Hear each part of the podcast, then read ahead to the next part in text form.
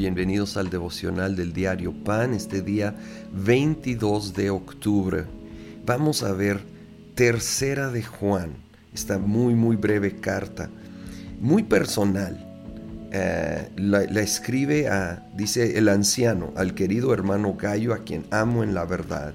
Y luego esta gran, gran declaración. Querido hermano, oro para que te vaya bien en todos tus asuntos y goces de buena salud, así como prosperas espiritualmente. Muchos lo conocemos así. Amado, yo deseo que tú seas prosperado en todas las cosas y que tengas salud, así como prospera tu alma. Y aunque esto es una expresión del corazón de Juan, como la, la escritura es inspirada por Dios, sin lugar a duda expresa el deseo de Dios mismo.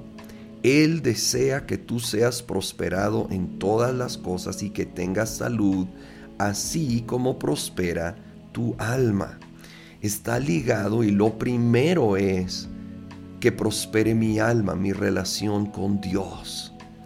Cuando esto es prosperado, cuando esto crece, cuando esto es fructífero, va a producir que las otras áreas de mi vida prosperen, sean fructíferas, ¿sí? Y esto algunos eh, pueden sentir que, que tiene una notación muy materialista. Miren, un buen padre quiere lo mejor para sus hijos, quiere bendecirlos en todo, ¿sí? Pero quiere primero una relación cercana. Entonces, hay que abrazar este amor de parte de nuestro Padre y busquemos que prospere nuestra alma, nuestra relación con Él.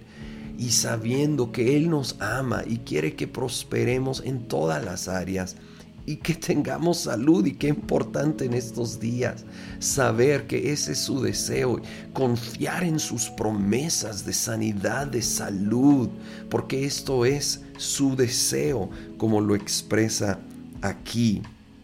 Luego voy al versículo 5. Querido hermano, te comportas fielmente en todo lo que haces por los hermanos, aunque no los conozcas. Y, y qué buen elogio a, a Gallo que aún no conociendo a estos hermanos en la fe, él tenía este comportamiento tan excelente, tan hospitalario con ellos. Luego nos da el contraste muy, muy abierto aquí Juan, versículo 9. Les escribí algunas líneas a la iglesia, pero Diótrefes, a quien le encanta ser el primero entre ellos, no nos recibe.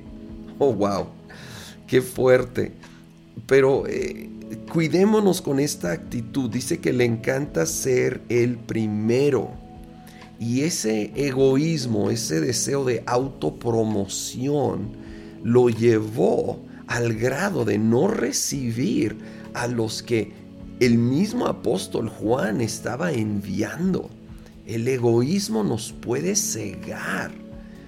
Hay que menguar al yo, poner a otros primero, ser como Gallo, ¿sí? Aquí en esta carta, que aún sin conocerlos, los recibió, los amó. Y aún menciona una persona más, versículo 12, en cuanto a Demetrio, todos dan buen testimonio de él. Qué, qué excelente elogio.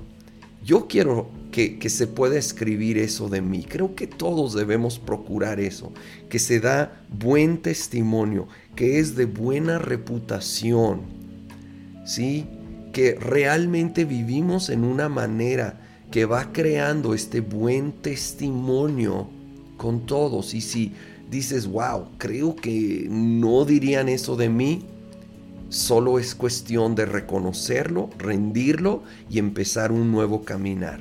Empezar a aplicar al cambio en esas áreas donde tal vez hemos estado fallando. Reconocer que necesitamos la ayuda del Espíritu Santo en todo no conformarnos, sino empezar este camino de cambio en el nombre de Jesús.